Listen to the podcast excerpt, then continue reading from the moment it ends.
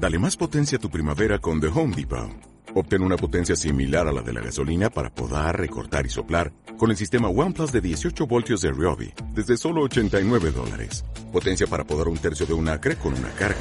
Potencia para recortar el césped que dura hasta dos horas. Y fuerza de soplado de 110 millas por hora. Todo con una batería intercambiable. Llévate el sistema inalámbrico OnePlus de 18 voltios de Ryobi. Solo en The Home Depot. Haces más. Logras más.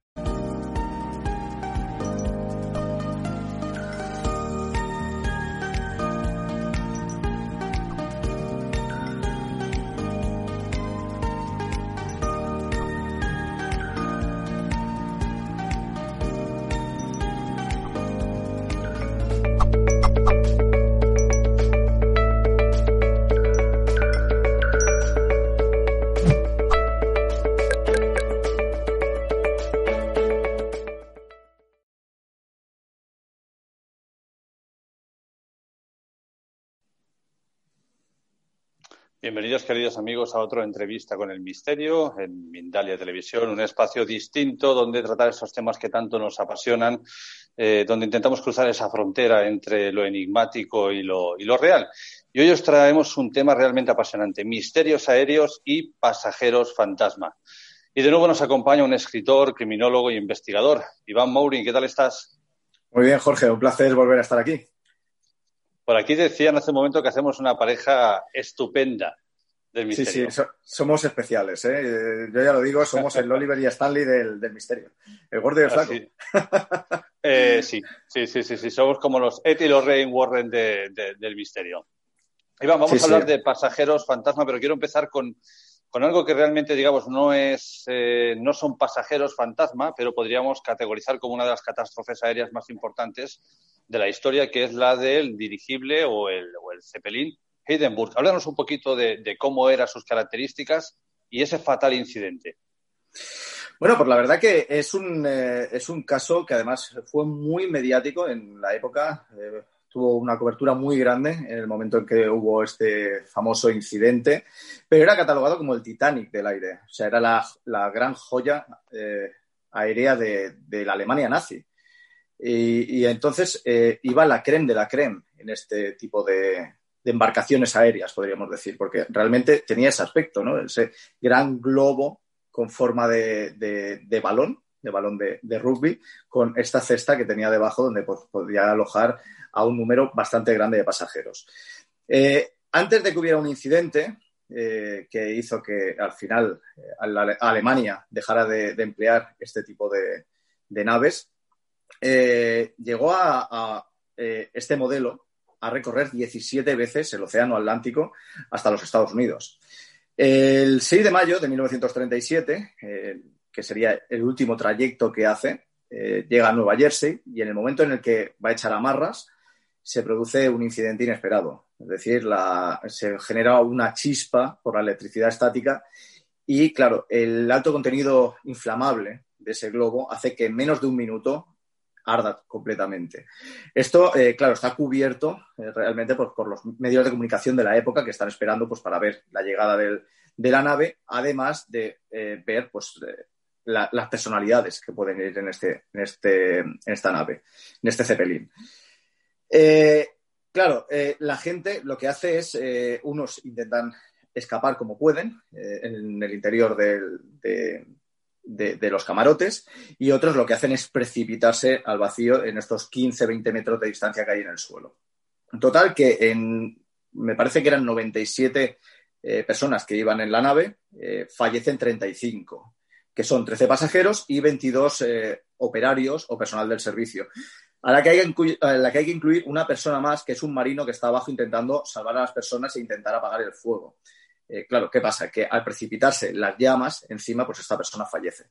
Desde entonces, eh, porque hay que pensar que hasta 1940 no se retira el esqueleto eh, que queda de la nave y, se emplean estas piezas para la construcción de, lo que son aviones para la Segunda Guerra Mundial, se dice que se escuchan los gritos todavía de, de las personas que se lanzaban al vacío en ese momento. O sea, como si quedara esa impregnación en, la zona. Eso también lleva a que tarden muchos años en empezar a construir eh, edificios y viviendas en la zona. Hoy en día se dice que todavía hay gente que puede escuchar esos, esos gritos. Igual lo ha categorizado muy bien el Titanic de los cielos y es que el, Zeppelin Heidenburg tenía una envergadura de 245 metros, eh, nada más y nada menos. O sea, podríamos poner 7 Boeing 747, eh, uno detrás del otro, y aún sería mucho más largo. Sea, realmente una, una auténtica proeza de la tecnología. Estamos hablando entonces, Iván, de una impregnación, de un lugar con un acontecimiento trágico que al parecer de alguna forma se repite en el tiempo. Exacto, con la diferencia de que en este caso no, se, no hay eh, eh, noticias de que se vean personas eh, o, gente que no debería estar por allí, ¿no? Sino que lo que queda impregnado son esos gritos, ¿no? Esa desesperación de esas personas en ese momento de la tragedia, principalmente porque hay que pensar que hubo gente que murió quemada y luego otras personas que se precipitaron al vacío intentando todo lo posible intentar sobrevivir, cosa que podemos ver, por ejemplo, en, incendios en edificios, que, lo que el instinto les lleva es a intentar saltar precisamente para no morir de, por el fuego, o como suele ocurrir en la gran mayoría de ocasiones, por intoxicación de humo, porque hay que eh, tener claro que en la gran mayoría de incendios la gente no muere eh, precisamente por el fuego, sino por, eh, falta de, oxígeno. De hecho, algunos pasajeros de este dirigible sobrevivieron en esos 35 o 40 segundos que tardó en descomponerse porque había depósitos de agua dentro del Heidenburg que les cayeron encima y se libraron de aquellas llamas. Pero imaginaros esta imagen, o sea, 245 metros de envergadura y en 35 segundos no queda absolutamente nada de él. Exacto. O sea, fue algo muy, muy, muy rápido. Es curioso porque... Es curioso porque cuando hablamos de, películas de terror o todo el mundo globaliza o enfoca temas fantasmas, eh, siempre lo hacen casas en casas o en viviendas de tipo de Amityville, eh, el último, no sé, el último escalón, casas, o sea, siempre son construcciones abandonadas, tétricas. Tenemos historias suficientemente potentes y sobre todo las que vamos a hablar hoy para hacer películas de este estilo. Sin embargo, el cine, y tú que entiendes bastante de, de este arte, ¿por qué crees que omite este tipo de historias? Porque el cine todavía se, está muy arraigado al clásico literario de las casas encantadas. Hay que pensar que el origen de las casas encantadas eh, como, eh, fenómeno cultural empieza con las historias. Las historias contadas, eh, primero lo que sería en, la, en, la, tradición, es decir, en, en las hogueras, podríamos decir, ¿no? delante de la chimenea, contándolo por ejemplo, a los nietos, a los hijos, donde van empezando a surgir las historias de terror relacionadas con las casas encantadas. Después tenemos la literatura clásica, es decir, eh, tenemos ese terror gótico, donde eh, las casas, los castillos toman eh, un papel principal. O sea, ya no solamente es un escenario, sino que tienen esa fuerza especial en la historia. después, claro, esto continúa con las obras de Caralan Poe y luego en clásicos más más cercanos, ¿no? Tenemos a Richard Matheson con La Casa Infernal, Shirley Jackson con, La Guarida o la, Maldición de Hill House, eh, Stephen King, que tiene El Resplandor, etcétera. O sea, eh, tiene esa fuerza, ¿no? Como, como escenario y como elemento, eh, ya no solamente como un objeto, sino como algo vivo algo vivo que transmite pues, eh, cierta maldad, porque además hay que decir que casi todas estas historias de ficción suelen tener un componente maligno y no siempre es así. O sea, las casas encantadas no tienen por qué tener algo malo, sino que también puede quedar esa parte eh, buena, esas, buenas sensaciones que se vivieron en el interior y que son parte de esa impregnación que, quedan en, el lugar. Como estamos diciendo, casas, Amy Bill, eh, la funeraria de Hallahan, por ejemplo, el poltergeist de Enfield, también lo edificamos en un en, una, en un apartamento, incluso la monja, Verónica, etcétera, etcétera. Siempre entre cuatro paredes. Pero la historia que viene a continuación, que sí que tiene que ver con pasajeros o tripulación fantasma, daría perfectamente para un guion de una película de terror, que hablamos del vuelo 741, ahí, perdón, del vuelo 401. Sí, es, un, es una catástrofe realmente lo que, lo que se vive con este caso. Pero bueno, hay que eh, poner en, eh, antes de, de, poner en antecedentes y decir realmente lo que ocurrió, quizás habría que, ir al primer reporte que hay eh, sobre fenómenos. Estos fenómenos eh, suelen ocurrir siempre en aviones eh, modelo L1011, que suelen además hacer el, trayecto entre Nueva York y la zona de Miami. entonces, el primer caso es el de una azafata que en, primera clase ve a un hombre uniformado con el, uniforme de, aviación de, un capitán.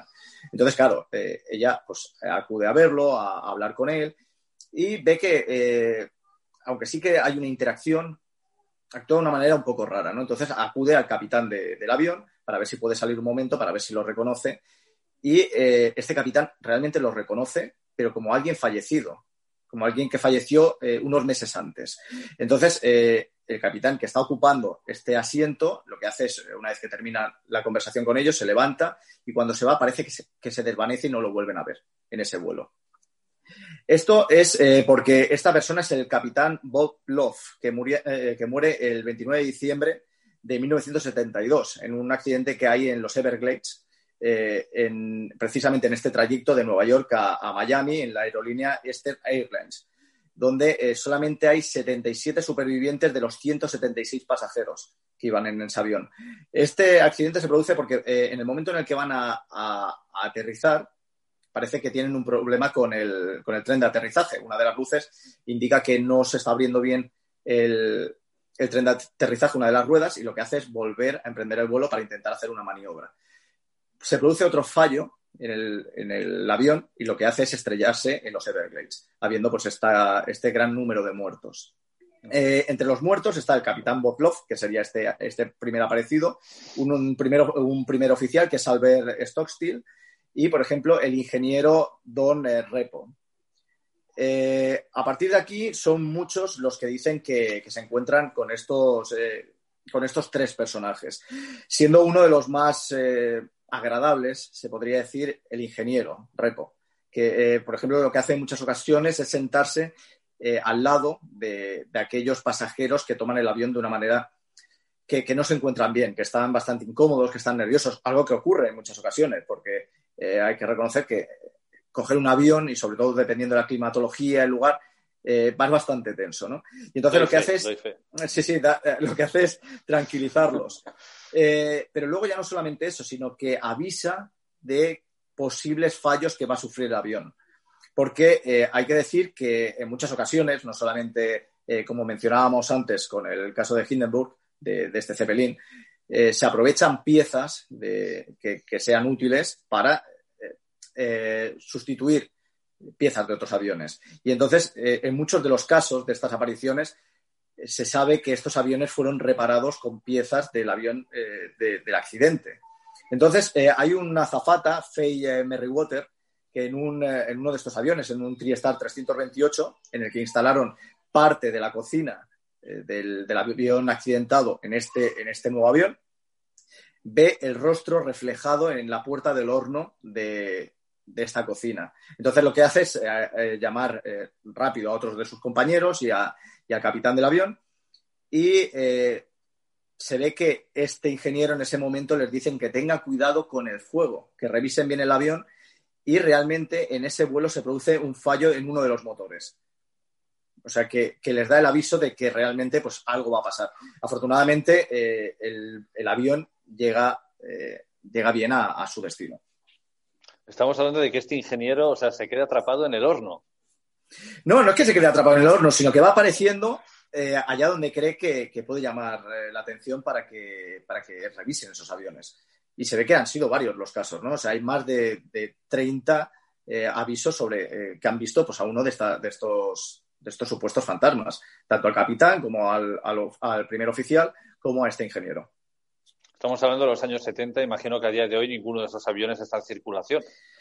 Eh, yo creo que no. O sea, esto lo que puede ser que sí que eh, exista algún avión que se esté aprovechando alguna, alguna pieza. Eh, es algo que se está haciendo mucho, ¿no? También pues para abaratar costes en los, en los vuelos. Principalmente están habiendo muchas denuncias de, de, aviones que se están reutilizando o que se están haciéndole cuatro apaños, podríamos decir, y que puede poner en riesgo realmente la vida de los pasajeros.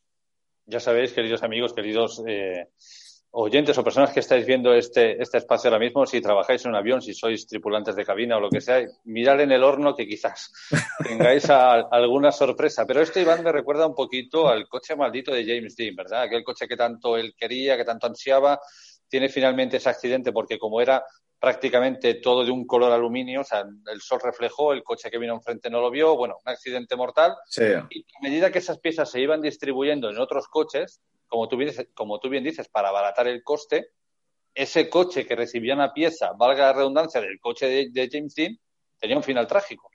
Sí, sí, además es que eh, en, todos los, eh, en todos los casos, en el caso de, este vehículo, del, Porsche Spider de, James Dean, eh, ha habido finales trágicos, incluso ya no solamente en aquellas reparaciones que ha habido del vehículo y, han hecho las pruebas para conducir, pues como hubo cambios en las llantas de algunos, de algunos coches o en el motor, por ejemplo, y que nada más estrenar el vehículo ya se producía el accidente y en la gran mayoría de los casos o morían o se producían lesiones bastante graves, sino en aquellas exposiciones donde se mostraban los restos del vehículo de, James Dean. Es decir, eh, por ejemplo, hubo un momento en que se, no me acuerdo bien si era, me parece que era en California, donde se estaba haciendo una exposición precisamente eh, sobre los riesgos de, los accidentes de carretera y tenían allí los restos de, lo que era eh, la carcasa del, vehículo y se desprendió sobre un adolescente rompiéndole, rompiéndole las piernas.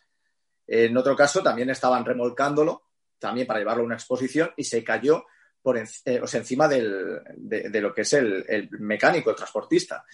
Y hasta que al final eh, la última noticia que hay del coche es que desaparece en un trayecto que hacen en tren que precisamente iba también a otra exposición y no se volvió a ver, o sea, no se sabe realmente qué pasó con el vehículo. Claro, lo lógico cuando hablamos de estas entidades fantasmagóricas, eh, o podríamos diferenciar fantasma de espectro, pero eso sería para otro espacio, hablamos de que se quedan anclados a un lugar, a un hecho trágico como es este accidente.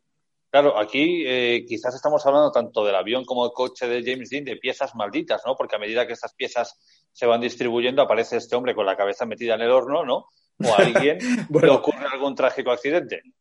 Sí, no, pero en este caso, afortunadamente, eh, no, hay nada negativo en estas apariciones. Nunca se ha reportado que eh, en el momento en que ellos aparecen, eh, ¿cómo podríamos decirlo? Ocurre una tragedia. Ni fallece nadie en el avión, ni se produce un accidente, sino todo lo contrario, ¿no? O sea, ellos parece que dan esa sensación de seguridad a aquellos que, se lo han encontrado. Claro, independientemente de que, claro, tú te encuentras algo así y el susto te lo llevas.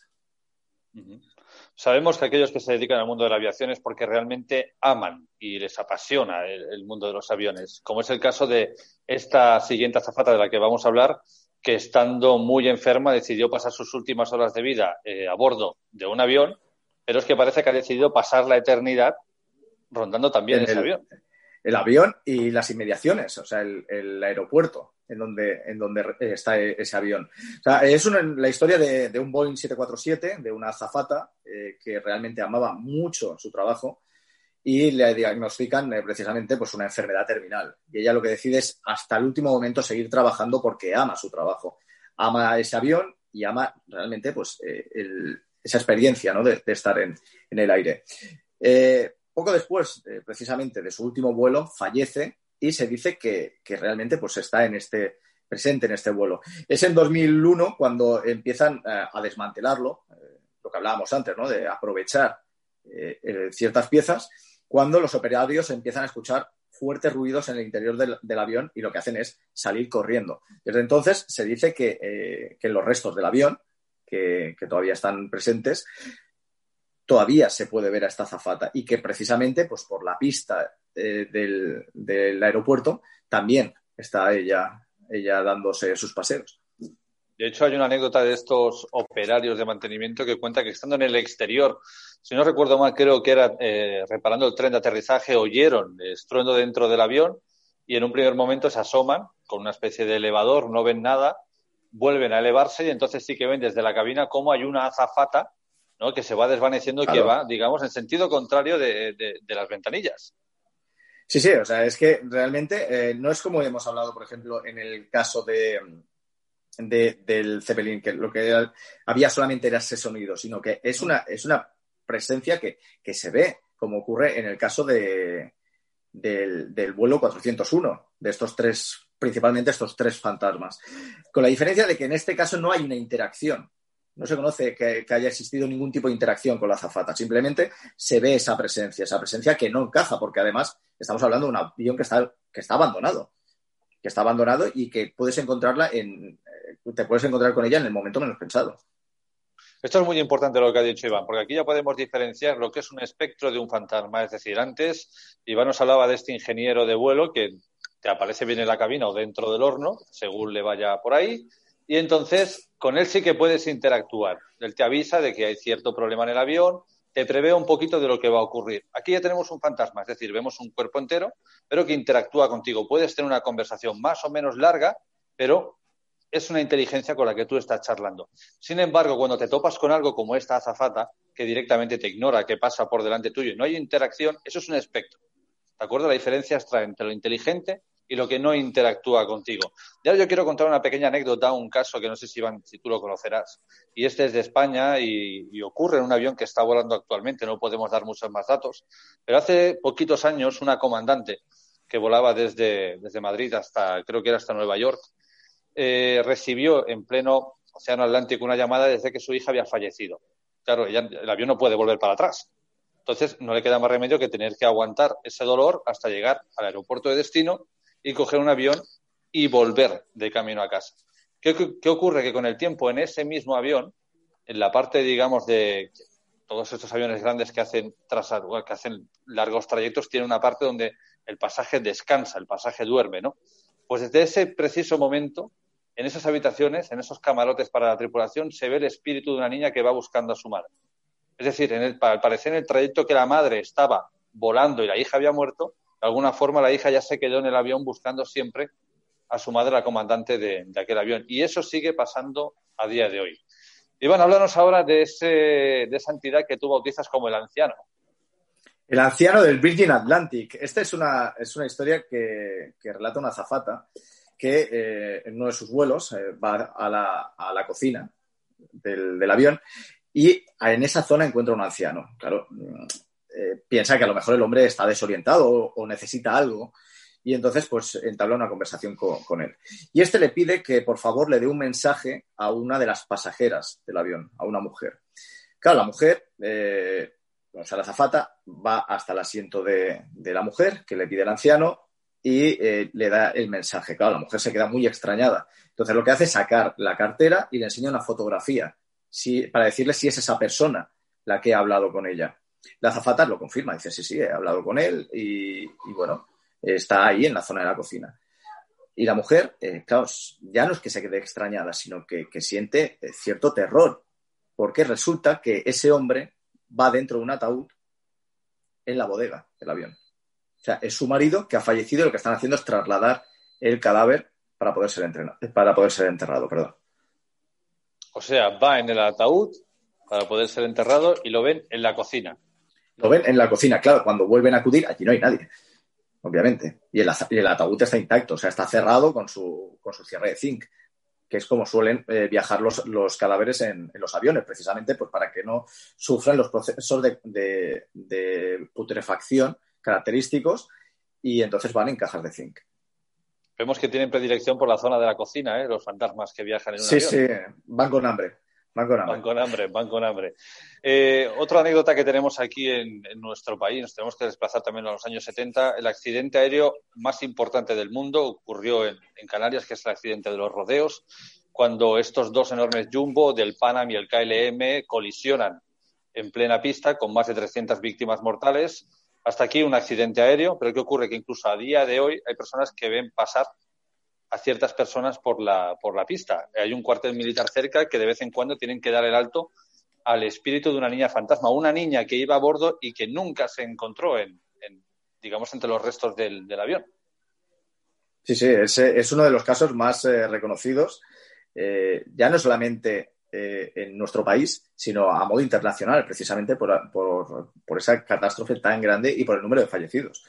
A día de hoy eh, siguen siendo muchos los reportes de fenómenos que hay eh, precisamente en la zona y, lo que son en las, inmediaciones, ¿no? en los alrededores. Y, precisamente lo, que ocurre, como ocurre en casos mencionados, es que muchas de estas apariciones se repiten y suelen dar, eh, las personas que lo han visto suelen dar descripciones muy similares. ¿Qué ocurre? Que sí que es cierto que, que esto ocurre eh, en, otros ámbitos, ¿no? Ya no solamente en el paranormal, ¿no? Que cuando tú conoces una historia y estás eh, y, te sientes en cierto modo por un lado sugestionado y por otro modo también arraigado, tal vez de algún modo, es más posible de que tu propio subconsciente sea capaz de reconocer o de, o de enlazar ciertas situaciones y ciertos eh, fenómenos o, ciertas cosas que tú puedas ver y que tú quizás los relaciones con eso, aunque luego quizás no tenga nada que ver,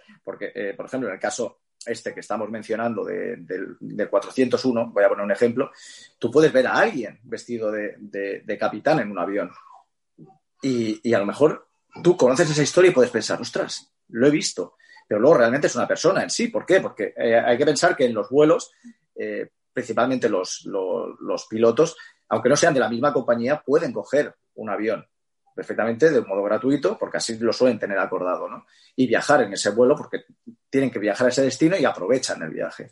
Y eso también tiene que, tiene a veces, o sea, funciona como respuesta a algunos de estos posibles fenómenos. Como en ocasiones funciona como respuesta a algunos de estos posibles fenómenos. Pero hablando del accidente o de la gran tragedia de los rodeos, que invito a todo el mundo desde aquí a que lo busquéis, que incluso hay mini documentales y es, es apasionante esa colisión, cómo no se ponen de acuerdo, cómo la torre de control falla, cómo el piloto eh, cambia las órdenes. Bueno, realmente una, auténtica tragedia. Pero a día de hoy, militares que no conocen, más allá de la tragedia, claro, se topan las inmediaciones del perímetro de, seguridad del cuartel militar con una niña. Una niña a la que, mm. Algo muy curioso y muy característico de los fantasmas, le ven todo el cuerpo excepto los pies. Los pies. Sí, sí, además eh, eh, ocurre, y eso ya no ocurre en nuestra, en, nuestra cultura, sino en, otras culturas donde está presente la figura del fantasma y que posiblemente pues eh, eh, todavía están más arraigados precisamente ese tipo de creencias, como pasa por ejemplo en, Asia, en China, en Japón, eh, los fantasmas la gran mayoría no tienen pies. Pasa algo con los pies. Exacto, es algo curioso. Pasa algo, pasa algo con los pies.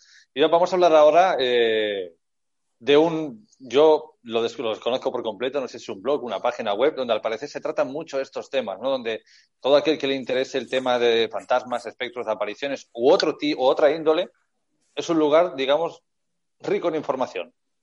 Sí, sí, hombre, Reddit es, eh, es uno de los eh, foros donde, pues bueno, la verdad que, que ya no solamente es el tema paranormal, sino que se hablan de muchísimos temas de actualidad, eh, se comparten noticias, se comparten enlaces y en este caso tienen una sección que es eh, No Sleep que suele estar relacionada con el terror. Entonces eh, se cuentan muchas historias, en la gran mayoría es curioso porque se cuentan como experiencias personales, algo muy característico de, las creepypastas, de estas nuevas leyendas urbanas y obviamente no pueden faltar los fantasmas en, los aviones. ¿no? Y por ejemplo hay una historia que a mí me llamó la atención que ocurre en un Boeing 737 eh, y bueno, es un, teóricamente lo cuenta una azafata de, este vuelo. Entonces, eh, durante uno de los, de los viajes, eh, el capitán los llama para darles un aviso, para decirles, oye, que hay dos niños jugando en lo que es la puerta, junto al lado de la puerta de la cabina, y ahí no pueden estar, porque además un Boeing 737 es bastante pequeño, no es un avión realmente grande. Entonces, claro, la azafata y otros personales, otros asistentes de vuelo, dicen, no, no, que aquí no hay nadie, que aquí no hay ningún niño, o sea, aquí no hay niños, ¿no? Y menos una pareja de niños jugando, que no, que no. Y el capitán, claro, lo está viendo desde el circuito cerrado de televisión que tienen para, para poder ver lo que pasa afuera. Y ellos, eh, o sea, el capitán y su, y su, y su primer oficial dicen, no, no, que sí, que, hay dos niños ahí, que déjalos de broma, que hay dos niños.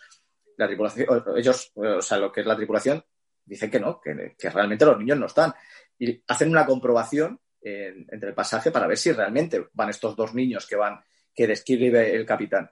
Y en ningún momento eh, están los niños. Una vez que llegan al, aeropuerto y se van al hotel donde se alojan, el capitán se enfada con ellos porque piensa que ha sido una broma y que realmente hay que respetar las normas de, aviación, ¿no? que no pueden estar cerca de, allí porque puede ocurrir alguna cosa y, y, los niños además entorpecerían el paso.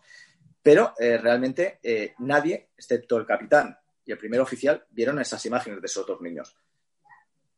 ¿Y no consultaron el manifiesto de carga para saber si iban niños a bordo o no iban niños a bordo? Eh, no iban ningún niño que, tuvieran esa, la, descripción que daban ellos.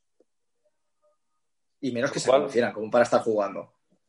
Con lo cual, bueno, ya vemos también otro tipo de, ¿cómo podríamos decirlo?, enlace con estos fantasmas, ¿no? El ojo humano, A, la vez que el oído humano no está preparado para ver o captar ciertas cosas, pero los dispositivos sí, sí que lo están preparados, ¿no? Entonces, aquí ya vemos que las cámaras sí son capaces de grabar a esos niños, que no sé si lo he dicho bien, grabar o tan solo emitían en directo. En teoría, en teoría, a ver, en teoría eh, queda un registro, o debería quedar un registro de de, lo que captan las cámaras, ¿no? Precisamente por si se produce algún tipo de incidente. Pero realmente eh, no, no, añaden más a la, historia si realmente eh, la zafata y sus compañeros pudieron ver las imágenes. No, no, sino que simplemente hubo este enfrentamiento entre el capitán y su primer oficial eh, con ellos para decir, oye, que vale ya de bromas porque esto ha pasado y esto lo hemos visto. Y, ellos decían que no, que no, que realmente que ahí no había, no había niños. Pero no es la, no es la única historia ¿no? dentro de Reddit, sino que hay, hay más historias. Hay una que es, eh, que es curiosa, eh, que se apoda, el, o sea, tiene el nombre del pasajero 35 y, bueno, también es contada por un asistente de vuelo que lo que hace es contar el número de pasajeros y le salen 35. siendo uno de ellos una persona que dice que de unos 40 años, muy elegante, con maletín, que se sienta al, final de todo el, del avión y que con el que ha tenido una conversación, ¿no? O sea, muy amable, eh, además hablando de su mujer, de sus hijos, o sea que todo muy bien. Pero eh, poco antes de, llegar al, destino, vuelven a hacer un recuento y salen 34 pasajeros. Dicen, bueno, vamos a ver, eh, porque a lo mejor este hombre, que es la persona que falta, está en el baño o, a lo mejor está en la cocina o, o se ha metido donde no debía. Hacen una revisión y no aparece el hombre. O sea, siguen apareciendo 34. O sea, ese pasajero número 35 no existe. No es la primera vez que ocurre algo así. De hecho, aquí cerca de donde nosotros estamos, en el Mulsanne, tenemos un accidente también de los años 70 que se conoce como el accidente de aéreo del Comet 4, un avión que venía desde Manchester a Barcelona y sobre la altura de Sabadell reporta a la torre de control del Prat que, que pide pista para aterrizar, le da las coordenadas, comienza a descender. De hecho, el aeropuerto del Prat en aquel radar tiene la luz conforme el avión está en la zona que dice, pero de repente la luz se mantiene y el avión desaparece.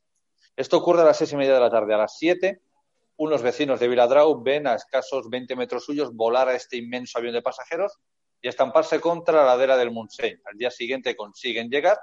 ¿Y qué ocurre? Estoy resumiendo la historia bastante, porque aquí entra en juego el fenómeno ovni, eh, si entraron en una especie de túnel temporal porque no hubo gasolina. Pero ¿dónde está el kit, el misterio de la cuestión? 111 pasajeros contando a la tripulación es lo que se declara en el manifiesto.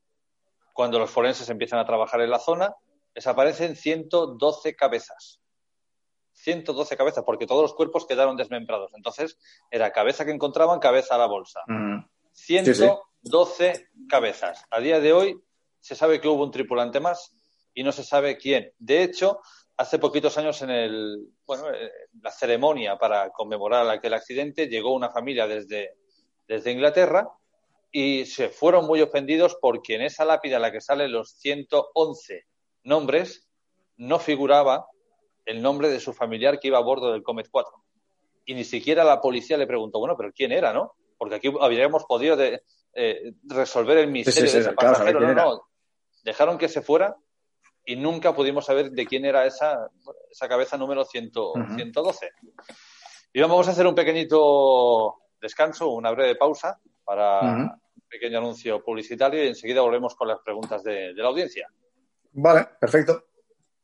¿Tienes una obra literaria escrita o quieres hacerla? Mindalia Editorial te ayuda sin que tengas que hacer ninguna inversión económica. No hablamos de autopublicación, no hablamos de coedición te hablamos de publicación, difusión y ventas en todo el mundo. Si tienes una obra de no ficción y su temática puede ayudar a la evolución del ser humano, infórmate de los requisitos visitando nuestra página web www.mindaliaeditorial.com o enviándonos un correo a mindaliaeditorial.com y convierte tu manuscrito en una realidad. Caballeros, muchas gracias. Continuamos por aquí con ustedes. Gracias a quienes nos están acompañando. Empezamos el segmento de preguntas y respuestas. Y la primera pregunta nos las ha hecho nuestro querido Jorge Arturo Zamora por medio del chat de Facebook desde México. ¿A qué se debe que esas energías aún están allí manifestándose? ¿Es que vivimos después de esta vida o es una simple manifestación de energías? Volvemos con ustedes, señores. Iván, te paso la pelota. bueno, eh, eh, si nos basamos en, la física, eh, que, en este concepto de que somos energía, podríamos tener esa, una respuesta, ¿no? O, parte de una respuesta ahí, ¿no? O sea, si digamos que estamos compuestos por una serie de átomos, ¿vale?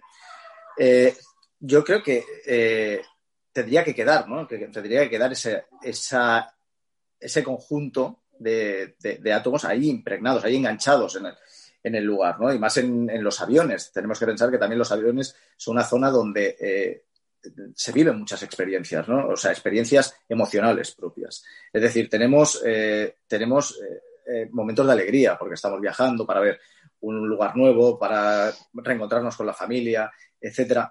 Tenemos precisamente ese miedo, esa fobia a volar, que pues en, en, más de una ocasión sí que nos hemos llevado algún susto y a veces sustos bastante grandes, eh, momentos de rabia, porque eso también ocurre, eh, donde pues, eh, precisamente tú el viaje lo estás haciendo no por un motivo demasiado agradable, etcétera. Pero, ¿qué ocurre precisamente si hablamos del tema de energías? Que hay algo que no casa. Es decir, si precisamente fuéramos, o sea, estuviéramos hablando de un conjunto de átomos, entre sí repelerían, se repelerían, ¿no? Y en este caso no es así. O sea, parece que hay esa concentración real de la energía en ese lugar, ¿no? que, se, que se mantiene. Entonces, eh, deberíamos recurrir, por ejemplo, a lo que serían eh, los neutrinos como, como, respuesta. Pero, ¿qué ocurre en este caso? Que tampoco tendría lógica, porque estamos hablando de que en muchas ocasiones eh, estas, estas apariciones pueden atravesar paredes, pueden tocar objetos. Y en el caso de, del, si fueran neutrinos, no podría hacerse. Es decir, habría ese choque entre la materia y lo que sería esta fuerza energética del neutrino. No sé si me estaré explicando bien o, nos estamos dando un poco de Big Bang Theory, pero bueno, por ahí va el tema, ¿no? Entonces, es cuando, en ese momento, es cuando uno se plantea si realmente en, estas, en estos conjuntos energéticos no tendrían una capacidad especial, capacidad especial como hablamos de la telequinesia, ¿no? En, el, en, en algunos casos, ¿no? Si realmente esas fuerzas no tendrían una capacidad superior como pues, para mover objetos, para eh, hacer una recomposición de la estructura eh, molecular como para poder precisamente pues, atravesar estos objetos sólidos. Desde el punto de la parapsicología o de aquellos que investigamos los fenómenos paranormales, esto lo podríamos categorizar como una B, C y D. Es decir, eh, hay varias circunstancias o hechos que hacen que una entidad se quede atada a nuestro plano dimensional. La A sería la que todo el mundo más conocemos, incluso en el cine de terror, que es que te quedas atado tienes un vínculo emocional con tu casa, ¿no? Tú la has construido, tú has vivido ciertos acontecimientos dentro y al fallecer quieres seguir protegiendo ese lugar. De ahí viene que cuando hacemos obras en algún domicilio particular o en cualquier otro lugar, estas entidades se manifiestan. El punto B sería cuando se quedan anclados a un objeto o un animal, lo mismo. Tenemos un apego a algo y queremos siempre proteger aquello, ¿no? El C sería cuando nos quedamos atados a, pues, a, nuestros hijos, padres, mujeres, etcétera, etcétera. Y el D sería los espíritus esos divagantes, es decir, no quieren atravesar, no quieren cruzar esa interfase, pero por alguna circunstancia quieren continuar divagando por aquí buscando un lugar cómodo, un lugar acogedor donde poder quedarse, ¿no? Quizás en estos aviones sería un poco un cúmulo de todo. Vemos a esta zafata que amaba la aviación y quiso quedarse en un avión porque es el lugar donde ella quería estar vemos al ingeniero que le gustaba el horno y aparece en el horno, ¿no? O sea, él quería proteger aquel, aquel avión. Entonces, yo creo que aquí es un cúmulo de, unas cuantas cosas. A ver, caballeros, la siguiente pregunta la hace Tamaravilla por medio del chat de YouTube. ¿Uno mismo es legión de demonios o en qué se parecen a estos entes? ¿Qué opinan? Creo que la pregunta mm, no estoy segura acerca de la redacción, pero más o menos por lo que voy entendiendo es si estos, si estas entidades pueden tener alguna, si son malévolos, por ejemplo. ¿Qué, creen ustedes que nos cuenta esta pregunta? Cuando hablamos de legión, eh, perdona Iván que te interrumpa, cuando hablamos de la palabra legión, legión quiere decir un cúmulo de demonios. Esto lo vemos mucho en películas como El Exorcista, además, que dice yo soy legión, ¿no? Entonces eh, ella comienza a verborrear ciertos nombres como diciendo no solamente hay una entidad dentro, sino son diversas. Yo creo que va más o menos por lo que ha dicho Reproducción, ¿no? Que si realmente estas entidades son malévolas o no. Eh, yo diría que es que no hay realmente un bien o un mal. Eso es un poquito eh, qué es el bien y qué es el mal sería un gran debate, ¿no? Porque para lo que para mí puede ser malo, para una persona puede ser bueno. En este caso, yo siempre digo que aquello que es malo en vida lo será seguramente después, en otro plano dimensional, hasta que no avance o crezca espiritualmente. Aquí no veo en estos casos ninguna entidad malévola, o sea, no tienen intención de hacer daño a nadie. Es más, vemos que de alguna forma lo que hacen son un presagio, intentan interactuar para avisar de algo, excepto en el caso de la azafata, que bueno, que es simple, llanamente, pasearse por el lugar que ella, que ella conocía. el dirigible Hinderburg lo que estamos viendo es una mimofonía, es un, eco del pasado, tampoco es algo real, sino es como si un bucle temporal se abriera en un cierto momento y tú puedes escuchar ese, ese pasado. Y en el caso del anciano, pues bueno, un poquito más de lo mismo, ¿no? Aquí tampoco hay nada malévolo, es decir, él está en la bodega, pero por X circunstancias, de repente su alma se ve en la cocina. Quizá, como decía Iván, porque tenga hambre. Continuamos. ¿Quieres añadir algo a esto, Iván?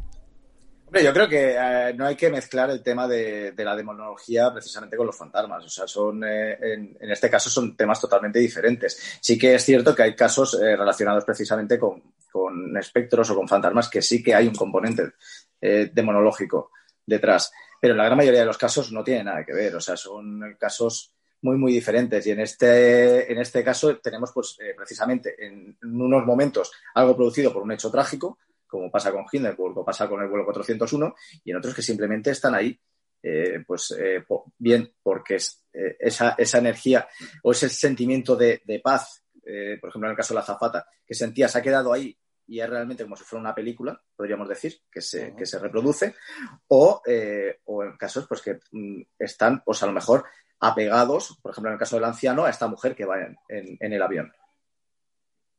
Gracias por esa respuesta. Vamos con Arenita, quien desde México nos pregunta por medio del chat de Facebook. ¿Estos espectros que mencionan pueden causar daño a los tripulantes de los aviones?